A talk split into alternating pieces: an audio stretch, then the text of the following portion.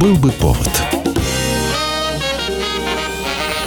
Здравствуйте, я Михаил Антонов, и эта программа «Был бы повод». 21 марта на календаре и рассказ о событиях, которые происходили в этот день, но в разные годы, ждет вас в сегодняшней передаче. 1846 год, 21 марта, бельгийский мастер духовых инструментов Адольф Сакс патентует новое изобретение – саксофон.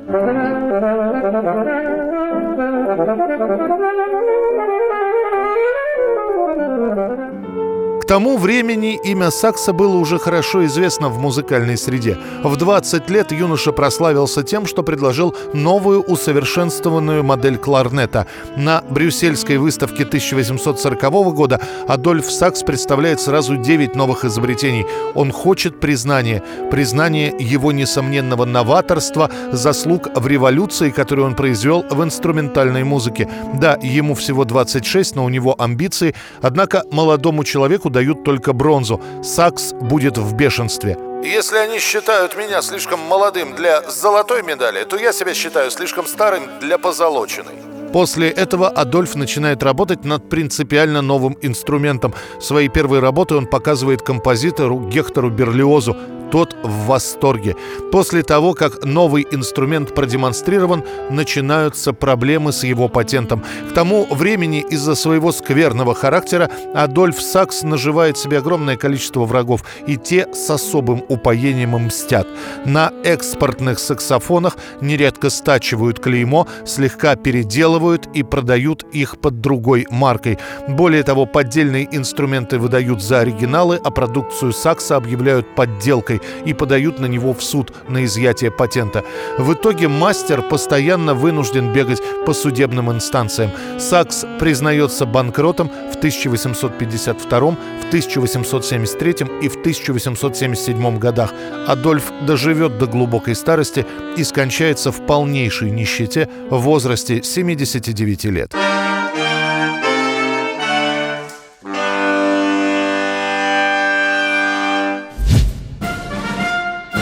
1952 год, 21 марта. Во Франции на экраны выходит фильм «Фан-фан тюльпан» режиссера Кристиана Жака. Главные роли играют Жерар Филипп и Джина Лалабриджида.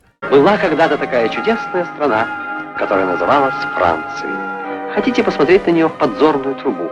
Вот она, это Франция в 18 веке. Жилось тогда счастливо. Женщины были легкомысленны, а мужчины предавались своему любимому занятию – войне. 30-летний Филипп к тому времени настоящая звезда Франции. Он часто снимается, но Фан-Фан Тюльпан его из просто популярного актера превращает в настоящую легенду. Режиссер Кристиан Жак после премьеры картины скажет «Именно в роли Фан-Фана Тюльпана для меня раскрылся Жерар. Веселый, очаровательный, полный энтузиазма проказник, подчас даже не знающий границ запретного». Фан-Фан Тюльпан – исторически масштабная постановка. Одних французских денег не хватает хватало. В картину готовы вложиться итальянцы, но с одним условием. Главную женскую роль должна исполнять итальянка. Так в картине появляется Джина Лоллобриджида. Она не знает французского, все свои фразы просто заучивает наизусть. Когда фильм выходит на экраны, критики оценивают его довольно прохладно. Костюмированная комедия без интеллекта. Так называют Фанфан-Тюльпана. А вот зрители валом идут в кинотеатры, в том числе и советские. Ленту быстро дублируют и чуть подсократив выпускают на экраны Советского Союза. После этого многие наши школьники во дворах играли в фан-фана тюльпана, размахивая самодельными шпагами. А? Убьют, убьют.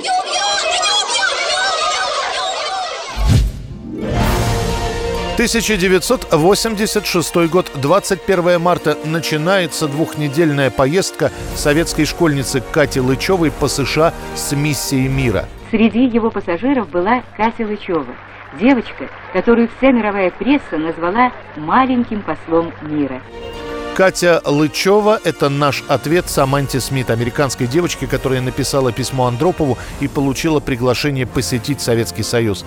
После гибели Саманты и ее отца в авиакатастрофе организация «Дети как миротворцы» предлагает провести ответный визит. Выбор предоставили советской стране. Поставили лишь два условия. Девочка должна активно участвовать в борьбе за мир и не быть старше, чем Саманта на момент гибели. Катя Лычева отобрана из нескольких тысяч кандидатур. По другой, более злой версии, никакого отбора не было. Лычева, ученица спецшколы, получила право поездки по знакомству. Злые языки утверждают, что хоть родители у Кати и простые люди, но, дескать, у них есть родственник, один из руководителей отдела пропаганды ЦК КПСС. В США Лычева посещает несколько городов США – Вашингтон, Нью-Йорк, Сан-Франциско. У нее будет экскурсия по штаб-квартире ООН и Диснейленду. Также Кате покажут Центр управления полетами НАСА и как финал Лычева встречается с президентом США Рональдом Рейганом. Вся поездка широко освещается. И Катя Лычева в 1986 году одна из наиболее популярных личностей в СССР. Встречал меня директор школы, который подарил свое знамя школьное. И потом нас повели по классам. Там были плакаты, на которых написано было «Добро пожаловать, Катерина». И это тоже показывало отношение не к Кате Лычевой, а отношение вот ко всем советским детям. Появляется даже анекдот. Какие женщины самые популярные в России? Катя Лычева, Алла Пугачева и Рая Горбачева. 1989 год, 21 марта. Мадонна выпускает пластинку «Like a Prayer» как молитва. Это самый религиозный альбом для певицы, которая выслушивает после этого целый поток ругани в свой адрес. Некоторые церкви в США призывают запретить продажу пластинки этой блудницы. После того, как певица отправляется в тур в поддержку альбома, выходит предписание из Ватикана воздержаться от прослушивания данной записи. А после После того, как церковь пригрозила отлучением, Мадонна отменяет свои концерты в Риме.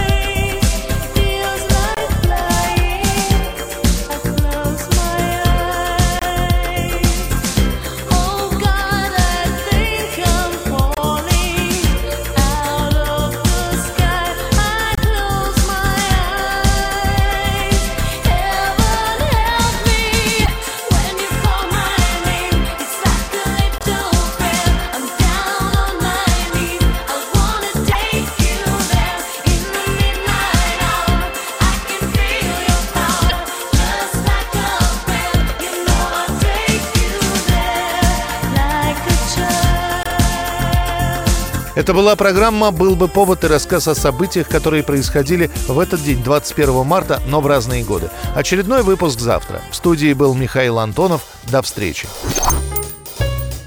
«Был бы повод»